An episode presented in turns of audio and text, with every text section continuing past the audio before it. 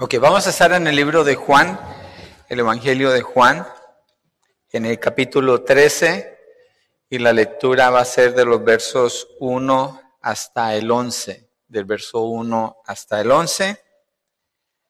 Y el título que le he dado a este mensaje es Los amó con todo su corazón. Los amó con todo su corazón. Vamos a leer el texto y de ahí nos vamos a, a la explicación. Dice, antes de la fiesta de la Pascua, sabiendo Jesús que su hora había llegado para pasar de este mundo al Padre, habiendo amado a los suyos que estaban en el mundo, los amó hasta el fin. Y durante la cena, como ya el diablo había puesto en el corazón de Judas Iscariote, hijo de Simón, el que lo entregara, Jesús sabiendo que el Padre había puesto todas las cosas en sus manos y que de Dios había salido y a Dios volvía, se levantó de la cena y se quitó el manto y tomando una toalla se la ciñó. Luego echó agua en una vasija y comenzó a lavar los pies de los discípulos y a secárselos con la toalla que tenía ceñida. Cuando llegó a Simón Pedro, éste le dijo, Señor, ¿tú me vas a lavar a mí los pies? Jesús le respondió, Ahora tú no comprendes lo que yo hago, pero lo entenderás después. Jamás me lavarás los pies, le dijo Pedro. Si no te lavo, no tienes parte conmigo. Le respondió Jesús. Simón Pedro le dijo, Señor, entonces no solo los pies, sino también las manos y la cabeza. Jesús le dijo, el que se ha bañado no necesita lavarse, excepto los pies, pues está todo limpio, y ustedes están limpios, pero no todos, porque sabía quién lo iba a entregar, por eso dijo, no todos están limpios. Vamos a orar. Señor, pedimos ayuda y entendimiento, iluminación frente a tu palabra. Háblanos, Señor, ah, de lo que inspiró tu Santo Espíritu para que hoy, este día jueves, a esta hora, estuviéramos leyéndolo y estudiándolo juntos, tratando de entender lo que significa y cómo podemos responder de una manera honrosa a ti, Señor, mostrando fe. Ayúdanos, Padre, te lo pedimos en el nombre de Jesucristo y te damos gracias creyendo que tú estás aquí, Señor, tú estás escuchando esta oración y tú quieres enseñarnos. Gracias, Padre. Amén y amén. El jueves por la noche Jesús se retira con los discípulos para celebrar la última cena. Y Juan en su Evangelio describe las últimas horas de Jesús antes de ser traicionado y muestra el ministerio privado que el Señor Jesucristo tiene con los doce. Los primeros doce capítulos, si leyéramos todo el libro de Juan, se enfocan en el rechazo de Israel. Desde el principio, en el capítulo 1 dice, vino a los suyos, pero los suyos no lo recibieron. Y así es constantemente en, los capítulos 13 al 17, el Señor Jesucristo se retira del público, se va a celebrar la Pascua con sus discípulos en privado y les dedica ese tiempo a ellos para instruirlos, para ministrarles, para servirles. Eso va desde el capítulo 13 al 17, una de las partes más preciosas, pienso yo, en los evangelios extensas, muy, muy único el tiempo que el Señor pasa allí con sus discípulos. Entonces, el setting o lo que está sucediendo es que Jesús está con ellos eh, en la última cena, instituye el nuevo pacto, aquí no lo menciona, está mencionado en otros evangelios, que es el nuevo pacto en su, en su cuerpo, en su sangre, que ayer lo celebramos, y en medio de la cena, es el estudio que vamos a hacer. Está allí con sus discípulos y en medio de esa cena está la porción de la escritura que vamos a ver. Y hay varios detalles que Juan nos está mostrando aquí en el ministerio del Señor con los discípulos y vamos a verlo en cinco partes. Y espero en mi oración que esto nos ayude a crecer en nuestro asombro por el Señor a crecer en nuestra confianza en Él y nuestra fe en el Señor Jesús, por lo que muestra Juan aquí los detalles que está mostrando de Él aquí. Y también creo que esto puede ayudarnos para que quede un sello en nuestros corazones de lo que es el ejemplo que el Señor nos da en cuanto al trato del uno con nosotros, porque él, si avanzáramos ah, después del verso 12, eso es lo que él explica. Pero empecemos con el principio, la parte 1 es Jesús sabe todas las cosas. En los versos 1 al 3, empecemos con el 1. Antes de la fiesta de la Pascua, sabiendo Jesús que su hora había llegado para pasar de este mundo al Padre, esa es la parte que está diciendo. Fíjese que el verbo que está usando dice que sabiendo, él ya sabía, es algo que ya el Señor conoce, que su hora había llegado para pasar de este mundo al Padre. Puse una lista ahí en sus notas de las veces que el Señor Jesucristo o los textos en el libro de Juan hablan de la hora del Señor Jesucristo. La, hora que viene. El conocimiento del Señor Jesucristo, es importante entender esto o afirmar lo que viene desde la eternidad. Entonces, a este punto, cuando Jesucristo dice que Él sabe la hora, no es como que he figured it out, como que Él lo descubrió y ahora Él sabe. No, Él sabe porque Él es Dios. Está mostrando su deidad, está mostrando que el calendario con que funciona el Señor Jesucristo es un calendario divino. Nosotros anotamos fechas y horas y eventos y compromisos que tenemos en nuestro teléfono o en una libreta y eso puede cambiar, lo podemos tachar, podemos fallar o adelantarnos, pero no el Señor Jesucristo. Y por eso dice que eh, antes de la fiesta de la Pascua, Pascua, sabiendo Jesús que su hora había llegado, para pasar de este mundo al Padre. En Juan 2.4 dice, aún no ha venido mi hora. En Juan 7.30 dice, aún no había llegado su hora. En Juan 8.20 dice, aún no había llegado su hora.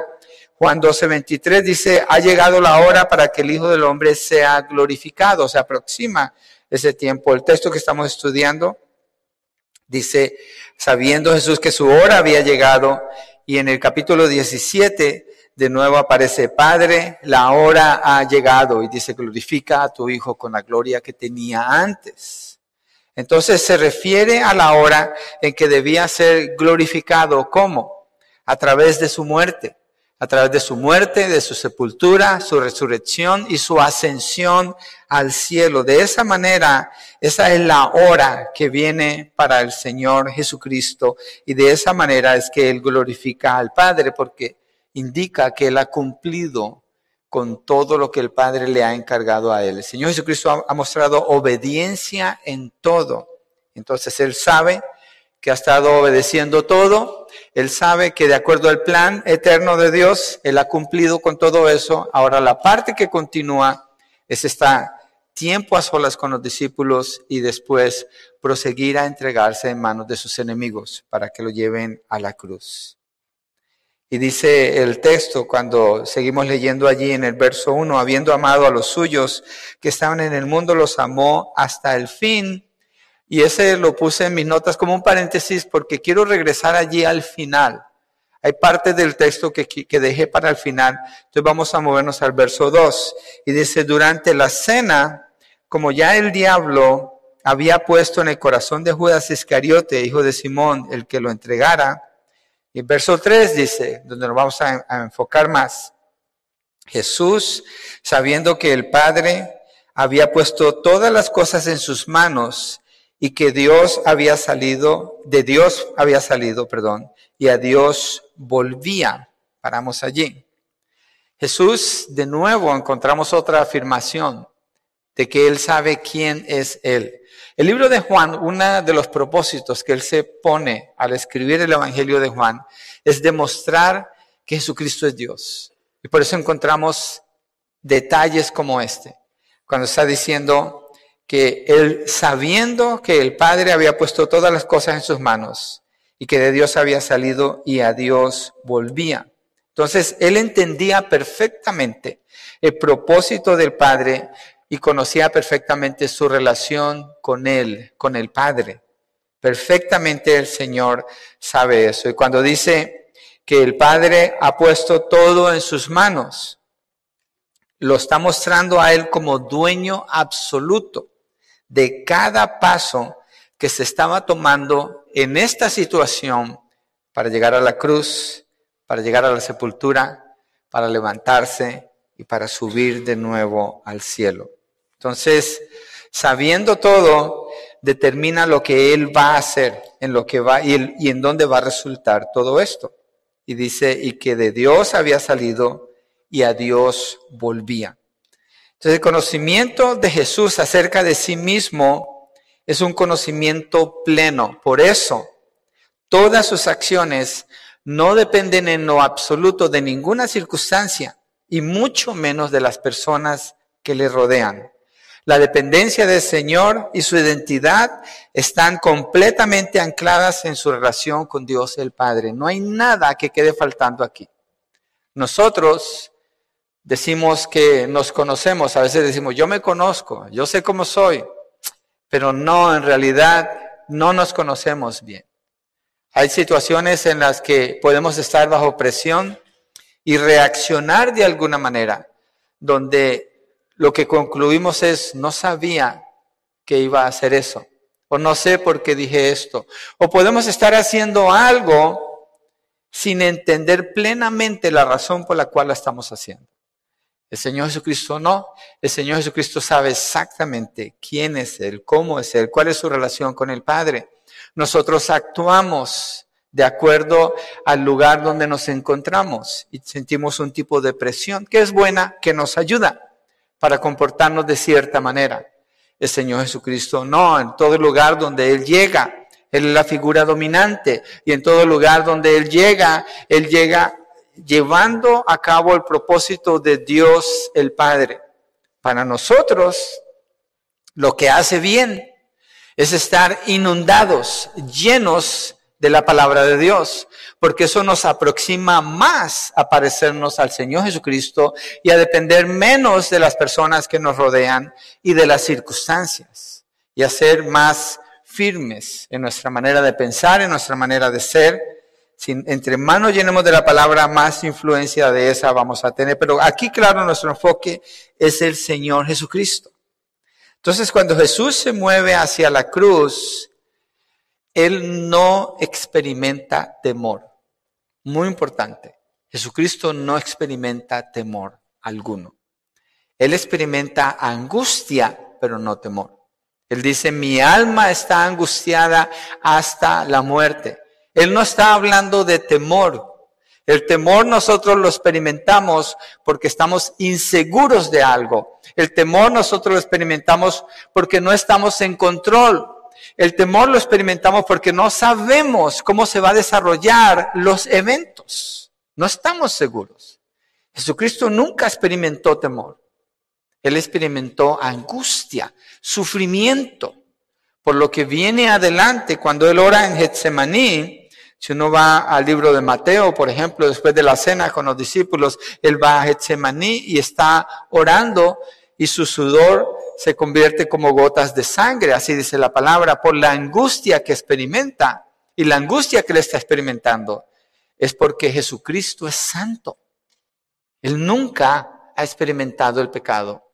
Y en la cruz va a tomar el pecado de la humanidad, lo cual va a causar una separación del Padre con Él. Por eso dice, ¿por qué me has abandonado, Dios mío, Dios mío? Entonces la angustia del Señor Jesucristo no es temor. Él no experimentó temor. Él no experimentó indecisión. Cuando Él está clamando en Getsemaní, es una lucha con su voluntad para cederla completamente a la voluntad del Padre. Pero Jesucristo cuando va a hacer esa oración, Él no está dudando. Él sabe que necesita entrar en una batalla espiritual.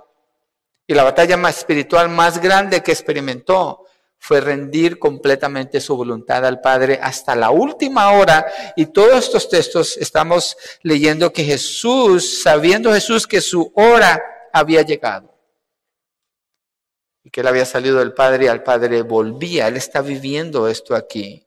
Y esto nos deja ver cómo es Él, quién es Él, cuando está junto con sus discípulos en la última cena. Entonces, Jesucristo se mueve hacia la cruz, no experimenta temor o indecisión, al contrario, lo que demuestra es determinación. Ahora pensemos en esto. Jesucristo sabe todas estas cosas. Jesucristo se está moviendo en esa dirección. Si usted y yo supiéramos que de aquí vamos camino a que nos maten, estaríamos pensando, oren por mí, hermanos. Una, llamadita 911, un policía que venga y me acompañe. Estaríamos tan centrados en nosotros seguramente que no pensaríamos, eh, voy a ministrar, necesito, ah, voy a morir en un rato, pero tengo que ministrarles, ahora quiero enseñarles, voy a hacer esto por ustedes. El Señor Jesucristo es muy diferente. Él es el Hijo de Dios y el texto nos está mostrando su deidad cuando dice Jesús, sabiendo Jesús que su hora había llegado para pasar de este mundo al Padre y está dedicando este tiempo a sus, discípulos. Él sabía que de Dios había salido y a Dios volvía. Señor no tenía duda en ningún sentido. Lo que tenía era determinación para obedecer al Padre. Entonces ahora se encuentra allí con sus discípulos y el propósito en este momento es ministrarlos a ellos. La hora de la muerte no es esta hora, la hora de la muerte es en unas horas más adelante, pero en este momento es la hora para estar con sus discípulos y Él así se dispone para estar con ellos. Nosotros debemos aprender que nos encontramos con situaciones difíciles, muy difíciles. Las situaciones, por difíciles que sean, no deben determinar nuestra disposición de servir al Señor y de servirnos unos a otros. De lo contrario, nos la pasaremos fluctuando toda la vida. Y escogiendo cuándo vamos a servir a Dios en lugar de disponernos a servir al Señor. ¿Por qué? Él sabe nuestra hora. Él conoce nuestra hora. Nosotros no, pero podemos confiar en Él y hacer qué? ¿Qué nos pide hoy Él? Que le sirvamos, que lo adoremos y que nos edifiquemos mutuamente. Aquí estamos, ¿no? Entonces es lo que disponemos en nuestro corazón. Jesucristo tenía su corazón así dispuesto para atender ese momento con sus discípulos. El segundo punto. El primero es que Él sabe todas las cosas. El segundo, Jesús ama con todo amor. Y si se fijan, los subtítulos, todos los puse usando un absoluto. Cuando dice Jesús sabe todas las cosas, ama con todo amor, sirve con toda humildad, limpia totalmente y amó a todos, porque es característico de Él. Su deidad, como Él es Dios, es una entrega total en todo momento. En el verso 1, la última parte del verso 1 dice, habiendo amado a los suyos que estaban en el mundo, los amó hasta el fin. Los amó hasta el fin, quiere decir que no queda nada de su amor por ser manifestado o dado. No queda nada. Nada se guardó el Señor, Él dio todo por ellos. En ninguna medida quedó sin completarse. En ninguna parte de tiempo quedó sin estar presente 100% allí o en ninguna circunstancia. Piensen nosotros cómo somos. A veces Estamos en un mundo donde queremos hacer multitasking. Multitasking, no sé cómo se dice en español multitasking. Multiusos o hacer muchas cosas a la vez, ¿cierto? Entonces está hablando una persona con otra y tiene el teléfono en la mano y está tratando de seguir esa conversación mientras está mirando un texto. O tiene otras cosas en mente o piensa que puede manejar y hacer texto al mismo tiempo y ahí se andan matando miles de personas, otros quedan inválidos. Hay un peligro altísimo hoy en día al manejar porque hay una distracción constante. O se está haciendo algo, están, están entrando esas distracciones todo el tiempo y el corazón se divide. A veces en la relación entre esposo y esposa están en la mesa, pero ahí está el teléfono. Están divididos, el corazón está dividido. El amor que se puede dar, la atención que se puede dar es parcial nada más. Y hay un sentimiento como, estoy haciendo muchas cosas a la vez. No, está haciendo medias cosas a la vez. Nada es completo cuando se hace así. Aquí dice que el Señor Jesucristo amó a sus discípulos hasta el fin. Hasta el fin, así debe ser el amor entre nosotros, el amor con las personas con que nos relacionamos, el amor en el matrimonio, el amor con los hijos, los hijos con los padres. Hasta el fin. La verdadera forma de amar es como Jesús amó y ojalá sea hasta el fin, es decir, dedicado en el momento, en el momento donde estamos, en la situación donde estamos. Jesucristo manifiesta el amor de Dios en todos sus aspectos la forma como Él trata a las personas, la manera como los ama, la atención que le da a cada uno de ellos. Los libera de los demonios. ¿Por qué? Porque entiende su necesidad. Aunque Él es el Hijo de Dios, Jesucristo no está distraído amando a las personas. Los instruye con la instrucción exacta que necesitan. Levanta a los muertos cuando ve el dolor de los familiares que están llorando. Atiende la necesidad en el momento oportuno. Él es la manifestación del amor de Dios. Y su misma humanidad es una respuesta a la petición que Job hizo en Job 9:32. Miren, miremos allí, porque esa respuesta a la petición de Job es manifestación del amor de Dios. Job 9:32. Dice, porque Él no es hombre como yo, para que le responda, para que juntos vengamos a juicio. Job se está quejando de la situación que vive y dice, ¿de qué me sirve si él no es como yo? Él no es hombre. Para que yo me siente con él y platiquemos y para que yo le, presente mi situación. Pero cuando miramos acá, dice que Jesucristo amó a sus discípulos hasta el fin es porque Dios manifestó su amor a la humanidad al enviar a su Hijo Jesucristo en forma de hombre. Y aquí puse una lista de las razones por las cuales se hizo hombre en la manera como Él muestra su amor.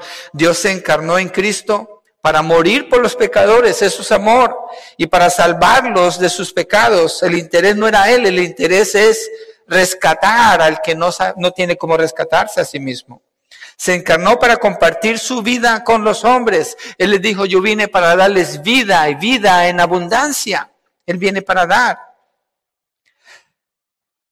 Se encarnó para experimentar la vida humana. Hebreos 2.17 dice, debía ser en todo semejante a sus hermanos, a sus hermanos. Y dice, él mismo padeció. Fue tentado, pero sin pecar.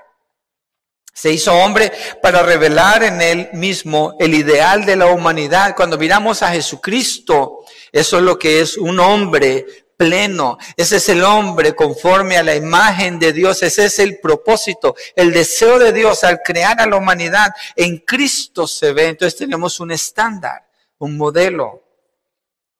Dice primera de Pedro 2.21, Cristo padeció por nosotros, dejándonos ejemplo para seguir sus pisadas. Él se hizo hombre para revelarnos al Padre. Ningún hombre ha visto a Dios. Juan 1.18 dice eso. Pero el Hijo de Dios, el unigénito, lo hizo manifiesto. En Juan 14.9 dice, aquel que me ha visto, ha visto al Padre. Jesucristo es la manifestación de Dios. Dios, amando a la humanidad, se presenta en forma de hombre. Esa es la manifestación máxima de amor. De tal manera amó Dios al mundo que dio a su Hijo unigénito. Jesucristo es la representación exacta del Padre. Y manifestó todo esto, todo el tiempo que estuvo con sus discípulos. Los amó con un amor puro, con un amor dedicado, con un amor completo. Los amó hasta el fin. Es decir, que nunca paró de amarlos plenamente. Así es el amor del Señor Jesucristo por usted y por mí. Así es la atención del Señor Jesucristo. Mire, en este momento el Señor Jesucristo está escuchando todos sus pensamientos. Los está viendo. El Señor Jesucristo está mirando dentro de su corazón con una atención total, completa. Y si usted está en Cristo, Él está amando a usted con todo su amor. No es como que Él repartió su amor para que le alcance un poquito a cada uno en todo el mundo, sino a cada persona en particular. Él la está amando con un amor completo. Por eso dice aquí que Él los amó hasta el fin a sus discípulos. Esta es, esta es la descripción del Señor Jesucristo unas horas antes de su muerte. Y Él sabe que ha llegado su hora. Él sabe todas las cosas. Y ama a todos con un amor completo. Tercero, Jesús sirve con toda humildad, versos 4 y 5. Se levantó de la cena y se quitó el manto y tomando una toalla se la ciñó. Luego echó agua en una vasija y comenzó a lavar los pies de los discípulos y, y a secárselos con la toalla que tenía ceñida. Yo imagino que, imagínense la, la descripción que Juan está dando del Señor. Él sabe todas las cosas. Los amó hasta el fin. Él es Dios. Él es Dios, Él es Señor.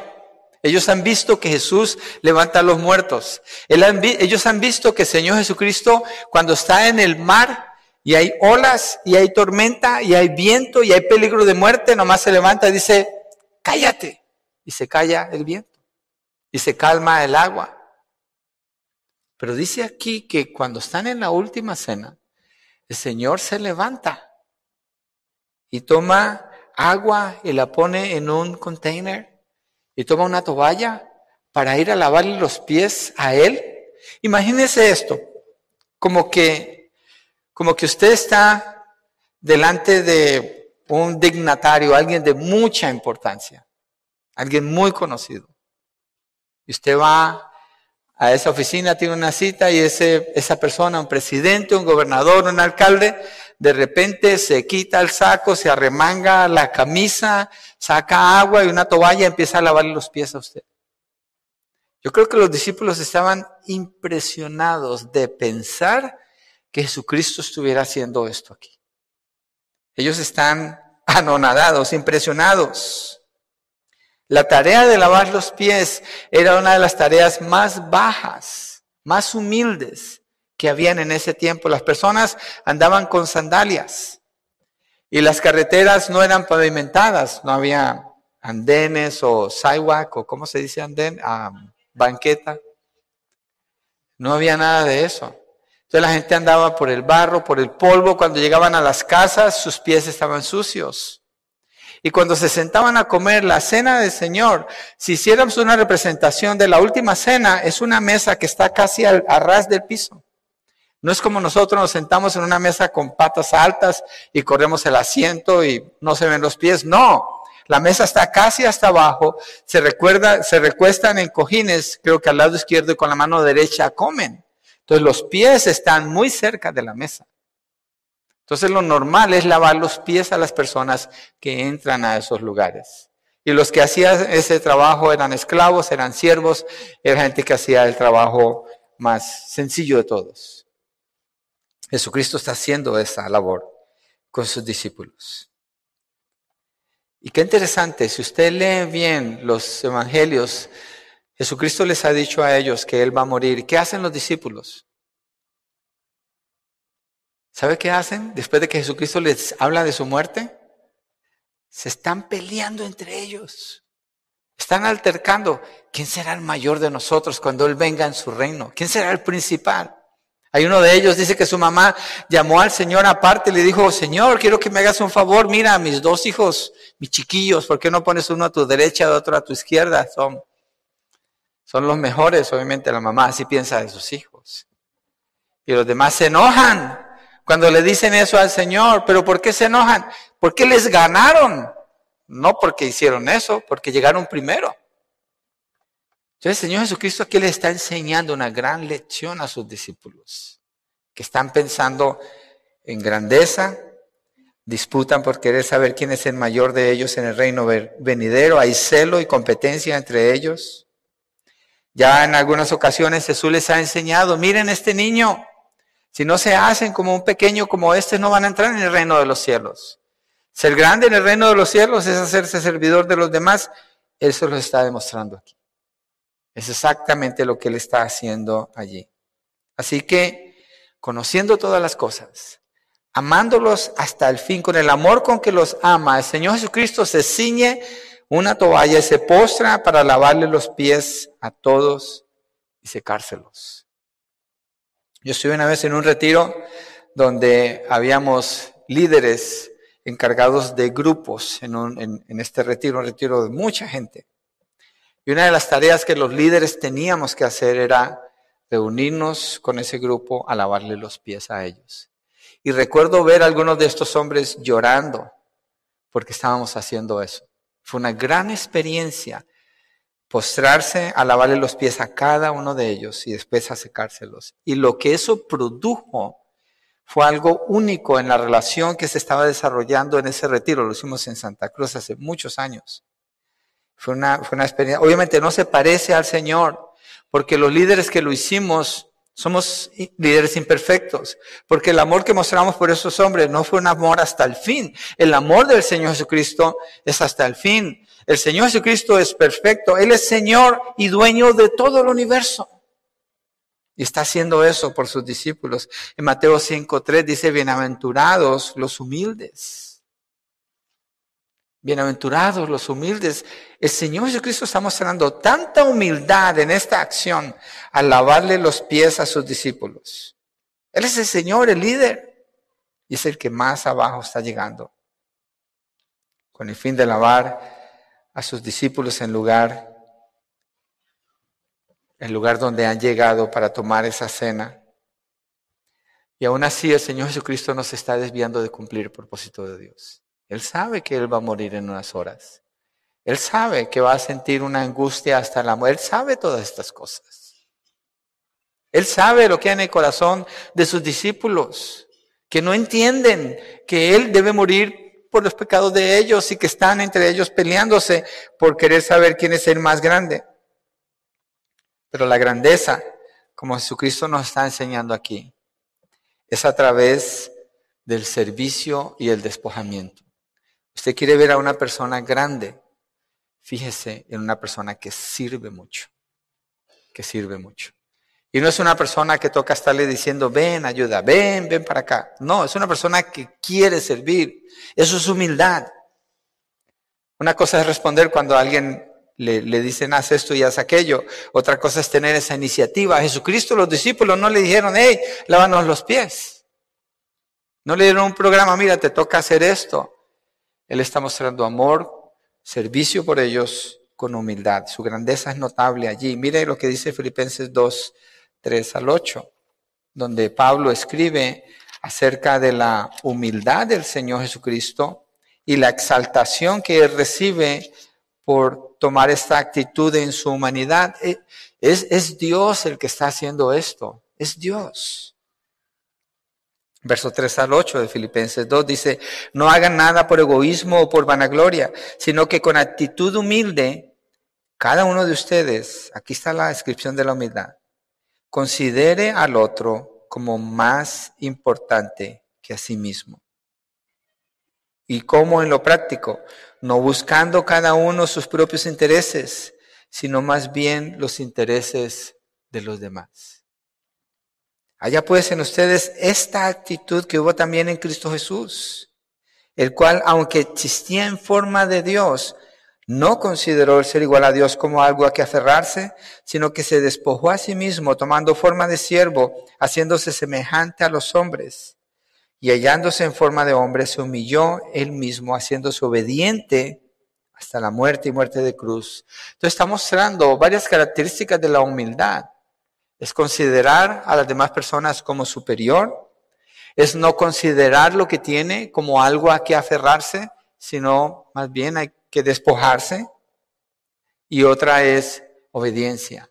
¿Obediencia a quién? Obediencia al Padre. Se hizo obediente hasta la muerte y muerte de cruz. Es decir, bueno, pues lo voy a hacer, pero por un tiempo mientras me ven, pero después no, Jesucristo está obedeciendo todo, en todo tiempo, hasta el fin. Y en ese proceso de obediencia y sumisión al Padre, Jesucristo está amando a sus discípulos hasta el fin. Es la única manera. La única manera que nosotros, tomando el ejemplo del Señor Jesucristo, podemos amar es creciendo en nuestro entendimiento de la voluntad y el propósito de Dios a través de las escrituras y metiéndonos a hacer como Él dice esforzándonos en hacer como Él dice, y Él nos da el poder por su Santo Espíritu para que si vivamos y para que sí demos fruto. El Señor Jesucristo es nuestro ejemplo en esto y es un ejemplo para sus discípulos en lo que Él está haciendo aquí. Pablo describe en Filipenses que esa es la actitud correcta para cada creyente. Entonces es algo que debemos buscar con intensidad. ¿Qué significa estar humillado delante de Dios y de mis hermanos para servir? ¿Qué significa eso? Entonces, lo primero fue que Jesús sabe todas las cosas. Jesús, lo segundo es que Jesús ama con todo amor. Y el tercero fue que Jesús sirve con toda humildad. Cuarto, Jesús limpia totalmente, esta es la parte más larga del texto, del verso 6 al 10, este es el bloque más largo que encontramos aquí. Vamos al verso 6, dice, cuando llegó, perdón, cuando llegó, está lavando los pies a cada uno y llega a Simón Pedro y este le dice, yo creo que eh, ellos están, recuerde, ellos están recargados en el piso, ¿cierto? Con un cojín y ahí está la mesa, están uno al lado del otro alrededor de la mesa. Yo creo que en ese momento Pedro se para y dice, no, ¿tú me vas a lavar los pies a mí? ¿Cómo? Si tú eres el Señor. ¿Cómo? Si tú eres el que sana a los enfermos. ¿Cómo? Si tú eres el que tiene autoridad sobre los vientos y los mares. ¿Cómo? Y no es la primera vez que Pedro, diríamos, qué buena onda este Pedro, ¿cierto? No quiere abusar de la bondad del Señor. Qué considerado. Pero Pedro lo que está haciendo es oponiéndose al Señor. Eso es lo que él está haciendo. Él está resistiendo al Señor cuando hace esto. Y no es la primera vez que lo hace. En Mateo 16 Jesús les pregunta, ¿quién dicen ustedes que soy yo? ¿Quién dice la gente que soy yo? Y dicen un montón de cosas. ¿Quién dicen ustedes? Y Pedro dice que tú eres el Cristo, el Hijo del Dios viviente. Jesús le dice, bueno, esto no te lo reveló carne ni sangre, sino mi Padre que está en los cielos. ¡Wow! Pedro, la primera persona que hace esa declaración es Pedro. El Señor dice, sobre esta roca edificaré mi iglesia. Es decir, sobre esta declaración voy a edificar mi iglesia. Todo el que haga esta confesión va a ser parte, roca viva del edificio de la iglesia, del cuerpo de Cristo. Y enseguida, ¿qué dice el Señor Jesús? Es necesario que el Hijo del Hombre sea entregado en manos de hombres impíos, que muera y que se levante al tercer día. ¿Qué dice Pedro? no te suceda tal cosa. ¿Cómo se te ocurre, Señor? Que no te pase tal cosa. Ahí está resistiendo al Señor Jesucristo. Suena al revés, porque diríamos, es bien considerado con el Señor Jesucristo. No quiere que Él muera y no quiere que Él esté haciendo la labor de un sirviente. Es muy considerado Él con el Señor Jesucristo. No, no, porque el plan de Dios es ese para el Señor Jesucristo. Dios es el que tiene el plan. Dios es el que define la ruta de su Hijo. Y Jesucristo está caminando allí. En este punto es lavarle los pies a sus discípulos. En unas horas más tarde Jesús le dice a ellos, velen para que no entren en tentación. ¿Qué les dice el Señor? Velen y oren. Estén orando. ¿Y qué hace Pedro? Saca una espada y le corta la oreja a Malco, uno de los siervos de un sacerdote. Jesucristo que le dijo, ora, ¿qué hizo él? Estaba queriéndole ayudar al Señor. Otra vez se está resistiendo al Señor Jesucristo. Al querer hacer conforme a tu voluntad en ese, a su voluntad en ese momento, él fue más allá todavía. Entonces Pedro se está resistiendo al Señor Jesucristo. Y aquí está cuestionando lo que Jesús hace. Jesús, Señor, ¿tú me vas a lavar a mí los pies? La palabra lavar que está usando aquí tiene que ver con lavar una parte del cuerpo, obviamente se está refiriendo a los pies. la traducción de la Nueva Biblia de las Américas está muy bien hecha su traducción en detalle y creo que no es, no es tan difícil en otras. En el verso 7 dice cómo le respondió Jesús, ahora tú no comprendes lo que yo hago, pero lo entenderás después. Mira aquí cómo el Señor Jesucristo habla de lo que es tener fe. Ahora tú no comprendes lo que yo hago, pero lo entenderá después. La situación que usted está pasando en su vida, ahora no la comprende, pero Dios le dice, no se quite de allí, no se mueva, no se aparte, no se vaya, no deje de hacer lo que usted está haciendo, no lo entiende ahora, usted no lo entiende ahora, pero es que no lo tiene que entender. Si la voluntad del Señor ha sido clara, no es necesario que lo entienda, es necesario que usted confíe en Él. Pedro no está confiando en Jesús. Jesucristo le dice, ahora no lo comprendes, lo que yo hago, pero lo entenderás después.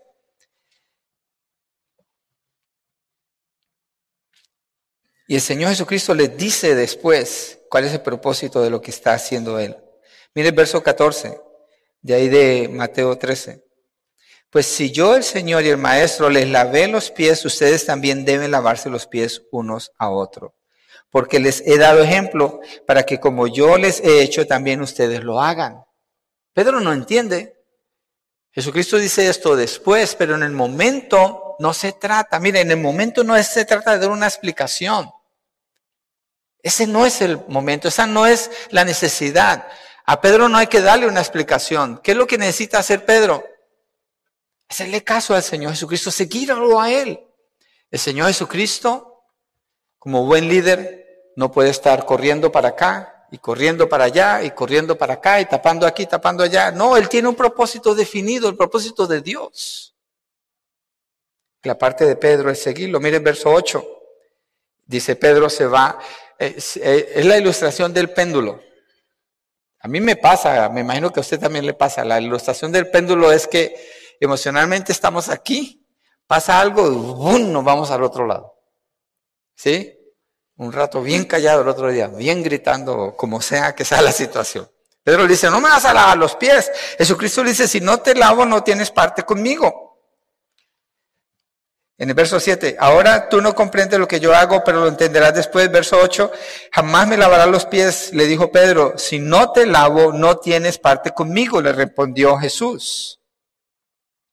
Y Pedro dice, bueno, mejor lávame todo. Pero miremos antes de llegar allí lo que el Señor le está diciendo, si no te lavo los pies, no tienes parte conmigo. ¿Por qué es tan importante Jesús lavarle los pies a los discípulos?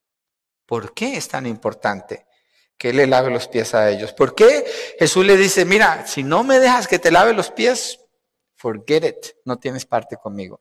Una de las explicaciones es esta, y ahorita vamos a mirar unos textos a menos que Jesucristo, Él mismo sea el que le limpie a usted de sus pecados, usted no tiene parte en el reino de Dios.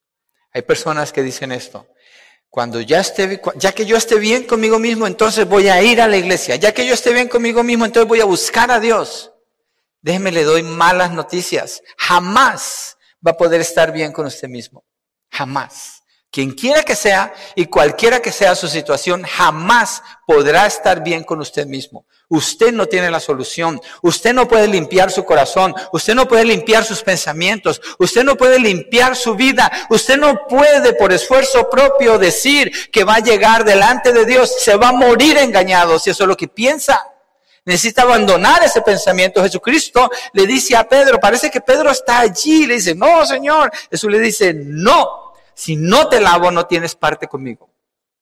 Cero. ¿Qué demanda eso? Humildad, despojamiento, confesión de pecados, reconociendo que Él es el Señor en todo sentido. Él es el que le puede limpiar su corazón. Ahí es donde Jesucristo aunque el Señor es el que puede entrar allí en su corazón y limpiar la inmundicia del pecado, darle el perdón y darle su espíritu para hacer de usted una persona nueva. Usted no puede hacer eso. Mire, en este versículo nosotros podemos definir con claridad en las palabras del Señor Jesucristo todas las religiones del mundo. Es como Pedro al principio. Todas, todas las religiones del mundo. ¿De qué se tratan? La gente que dice, ¿por qué hay tantas religiones? ¿Por qué tantos miles de religiones? Pues es esto.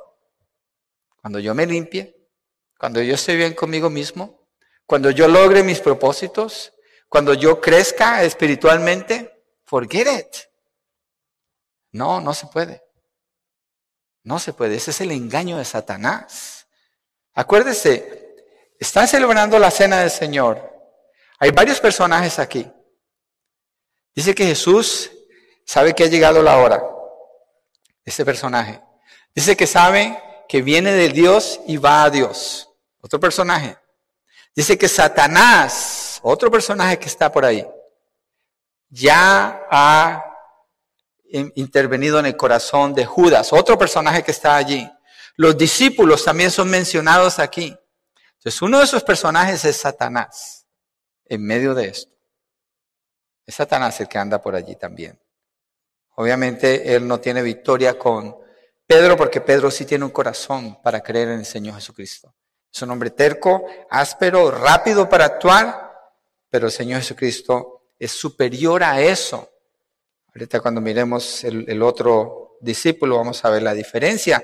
Pero en este caso nos deja ver muy claro, y este mensaje es para todas las personas, a menos que Jesucristo le limpie a usted, usted no tiene parte con él. Forget it.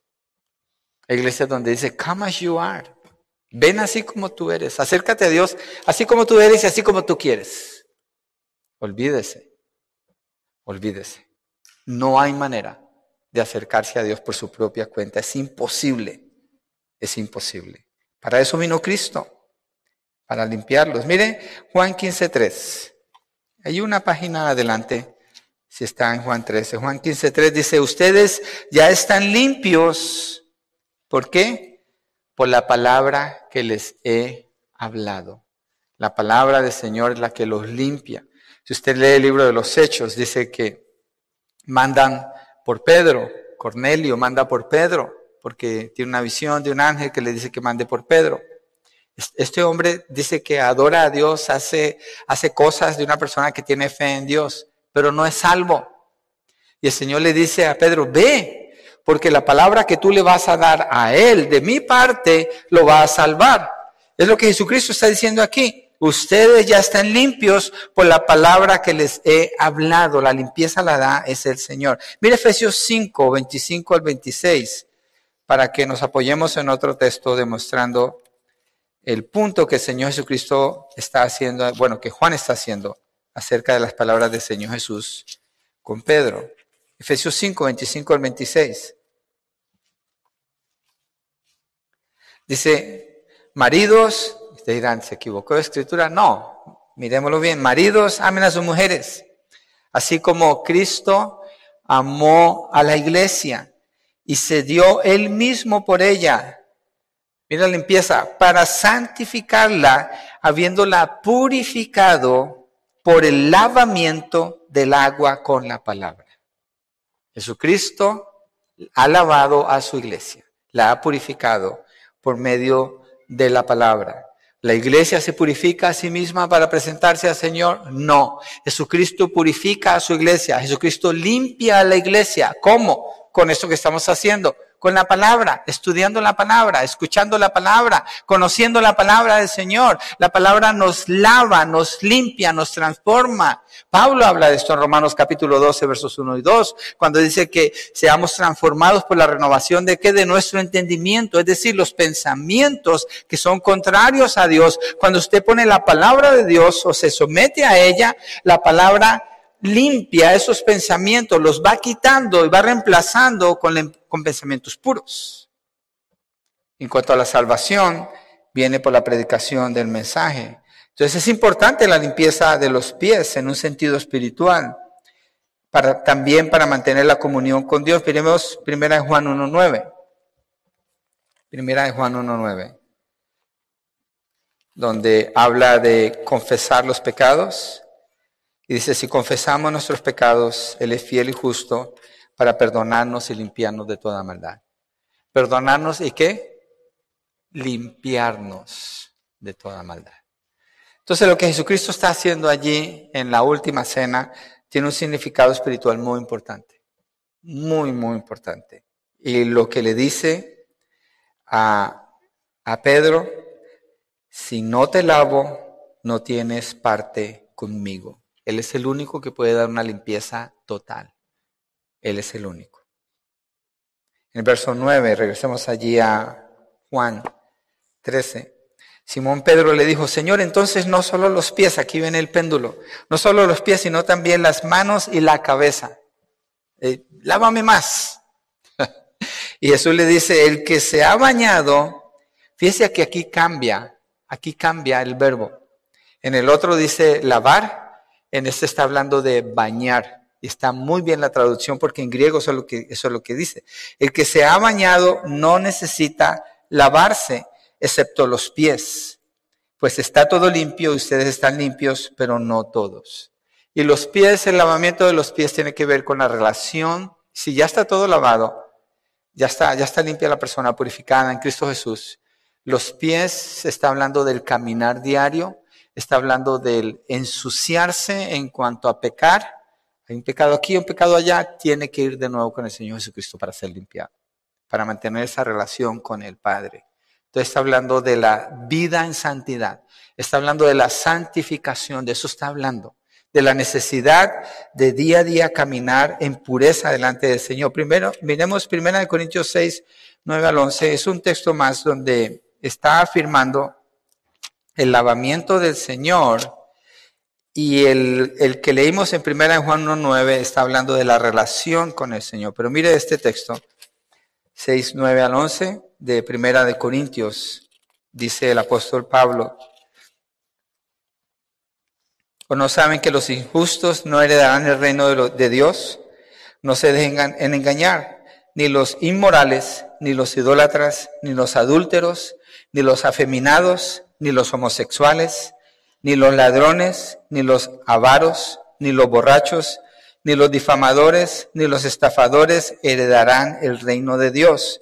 Y esto eran algunos de ustedes, pero fueron qué? Lavados. Otra vez está esa palabra allí.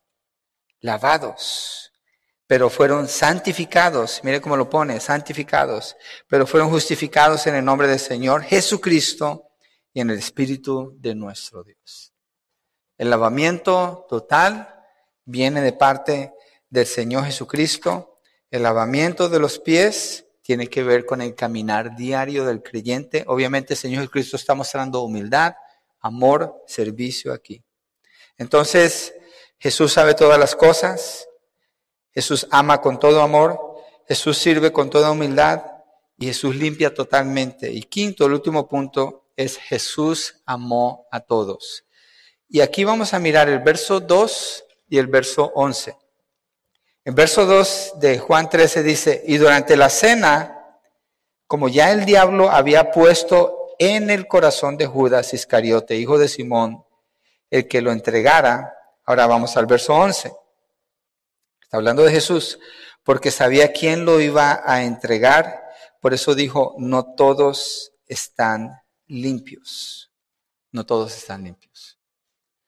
¿Por qué usé el subpunto aquí Jesús amó a todos? Cuando está hablando de la, traición de Judas. Lo que indica el texto, cuando dice que el diablo había puesto eso en su corazón, es que Judas está haciendo conforme está en el corazón de Satanás. Eso es lo que Judas está haciendo. Él está haciendo la, la voluntad de Satanás. Satanás lo incitó a hacer eso. ¿Qué nos muestra esto? Cosas que nos muestra esto. Pero una persona puede estar en la iglesia, en la mejor iglesia, con el mejor grupo de cristianos, y puede ser tentado por Satanás. El corazón de Satanás es un corazón asesino. Él quería matar a Jesús. Y lo que está puesto en el corazón de Judas es lo mismo que está en el corazón de Satanás. Se expuso, dejó su corazón abierto y Satanás le ganó esa batalla. ¿Cómo?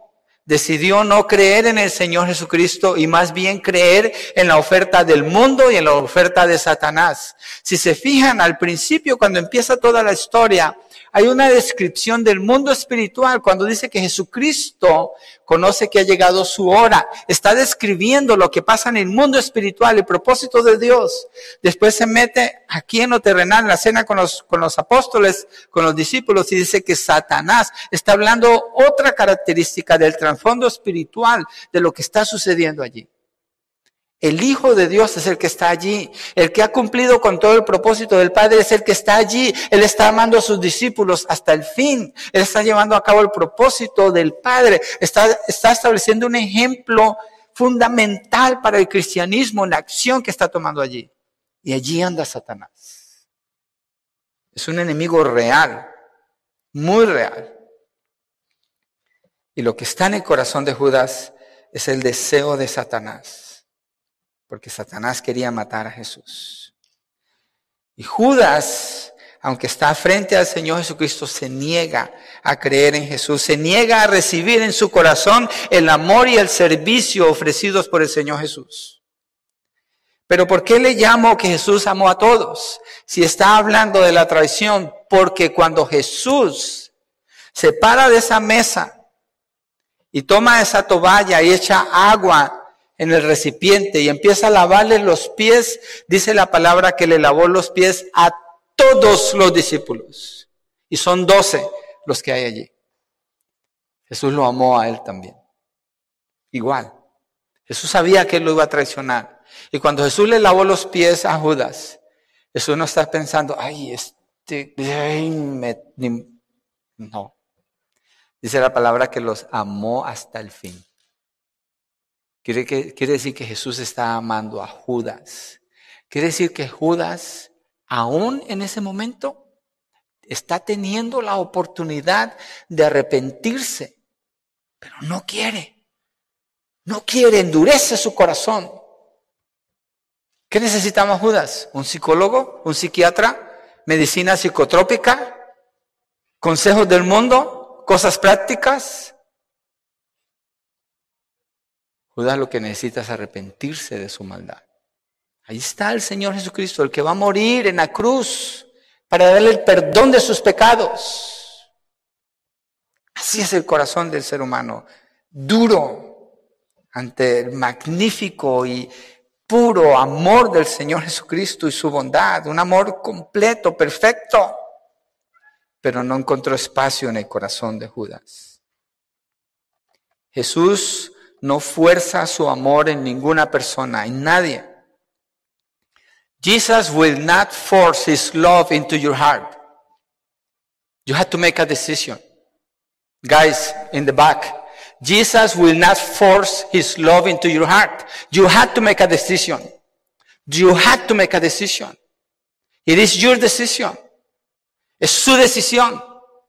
Usted es el que tiene que tomar esa decisión frente a la oferta que el Señor Jesucristo le hace.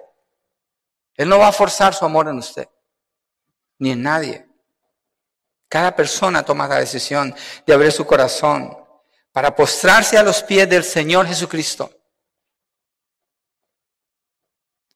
Pero no fue así en el corazón de Judas. Él decidió seguir y servir al diablo, aunque Jesucristo lo estaba amando. Esto nos muestra que el corazón de todas las personas está al alcance del diablo, aunque estén tan cerca del Señor y de su iglesia, y puede ser la mejor iglesia.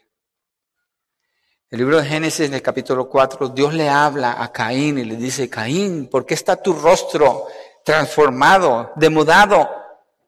¿No ves que si haces el bien, serás aceptado? ¿Por quién? Por Dios. Pero si haces el mal, el pecado está a la puerta. Y le dice, y tú debes dominarlo.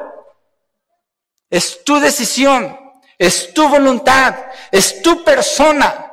Tú tomas esa decisión. El pecado está a la puerta, Satanás está a la puerta y puede entrar a tu corazón en cualquier instante. Si tú no tomas la decisión de seguir al Señor Jesucristo, aceptar el amor del Señor, la bondad del Señor, la gracia que Él derrama. Caín no escuchó a Dios, Judas no aceptó el amor del Señor Jesucristo, pero Jesucristo los amó a todos por igual. Mire Hebreos 4, 6 al 7, hace una advertencia allí. Hebreos 4, versos 6 al 7.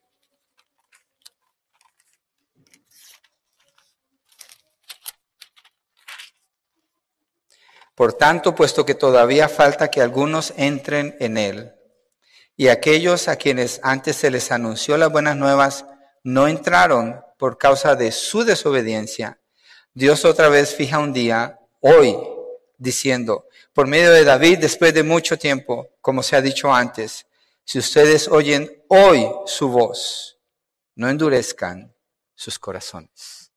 Do not harden your heart against the Lord. Don't do that. Don't leave this place with a hardened heart. Don't do that. No salga de aquí con un corazón endurecido. Es la palabra de Dios, es Cristo. Yo no estoy hablando de Jesucristo esta noche. Yo no vine aquí para hablarles a ustedes del Señor Jesucristo. Yo vine aquí para hablarles a ustedes en el nombre del Señor Jesucristo. Con la autoridad de la palabra del Señor Jesucristo. Yo no estoy haciendo comentarios acerca de Él. Estoy hablando en el nombre del Señor Jesucristo. Es decir, es la palabra de Dios dada a nuestros corazones para que respondamos ante Él y el llamado que nos está haciendo a través de conocerlo mejor. Y verso 11 dice en, Juan 13, 11, porque sabía a quién lo iba a entregar, por eso dijo, no todos están limpios. Jesús sabe exactamente lo que Judas está por hacer. Mas, sin embargo, el texto nos muestra que igual Jesús lo amó. Le sirvió de la misma manera que a los otros once discípulos, como nos muestra versos 4 y 5. No existe una sola persona en el mundo que pueda decir que se perdió sin que Dios le diera la oportunidad de venir a Él. No existe esa persona. No existe una sola persona que pueda presentarse ante el trono del Señor en el juicio del gran trono blanco y decirle, tú no entiendes. Yo fui abusado cuando era un niño. Tú no entiendes. Mi familia me, me, falló. Tú no entiendes cuando me pasó tal situación porque Jesucristo se hizo hombre. Dios vino, se hizo hombre y amó a los suyos hasta el fin los amó. Un amor completo, pleno, manifestado en la humanidad, sufriendo lo que la humanidad sufre, viendo lo que la humanidad vive, sintiendo lo que cada uno siente. Nadie tiene excusa delante de Él. Nadie. Él los amó a todos, hasta el fin. A Judas lo amó, a Caín lo amó, allí en Génesis 4. No hay ninguna persona que pueda decir que se perdió porque Dios no le dio la oportunidad. Cada persona se pierde porque toma la responsabilidad, y esta es la responsabilidad que toma. Le dice a Dios, no, le dice, no, yo tengo mi propio camino. Le dice a Jesucristo cuando Él declara yo soy el camino, la verdad de la vida, dice, no, no acepto ese camino, no acepto esa verdad, no quiero vivir esa vida. Esa es la decisión que se toma. Es el pecado más grande. El no creer en Jesucristo es el pecado más grande. Jesucristo sabe todas las cosas. Él sabe la hora de su tiempo. Y aún así está amando con un amor perfecto hasta el fin. Y en medio de que está a punto de morir, está sirviendo a sus discípulos, haciendo el trabajo más bajo que hay en la casa, sirviendo con toda humildad. Y les afirma que está allí para limpiarlos totalmente. Para eso vino, para morir por sus pecados, para pagar con su vida la muerte que ellos tenían que pagar. Y en ese proceso los ama a todos, aún al que lo traiciona al final. Ese es el Señor Jesucristo. Ese es uno de los eventos en el jueves por la noche antes de que Él fuera entregado para ser crucificado en la cruz. ¿Por qué no oramos? Les invito a ponernos de pie y cerramos con una oración.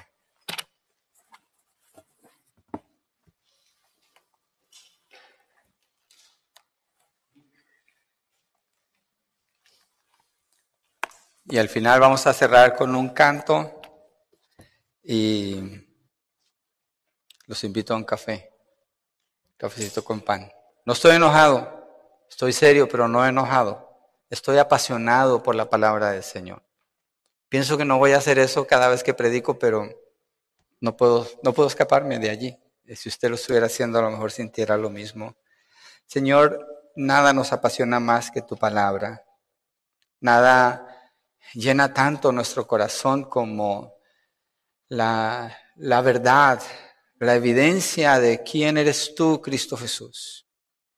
Nada, Señor, eh, aborda tanto nuestros pensamientos, nuestras emociones, nuestro ser, como venir a tu palabra, Señor.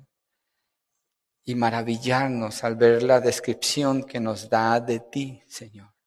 Gracias por este privilegio, gracias por este espacio que nos has permitido hoy para juntos venir aquí, Señor, y exponernos a la verdad de quién eres tú y cómo eres tú. Gracias, Cristo Jesús. Gracias porque tú conoces todas las cosas, Señor. Porque tú has amado con un amor hasta el fin porque tú has servido con una humildad que ni siquiera nosotros le llegamos, Señor, y tratamos y debemos de tratar.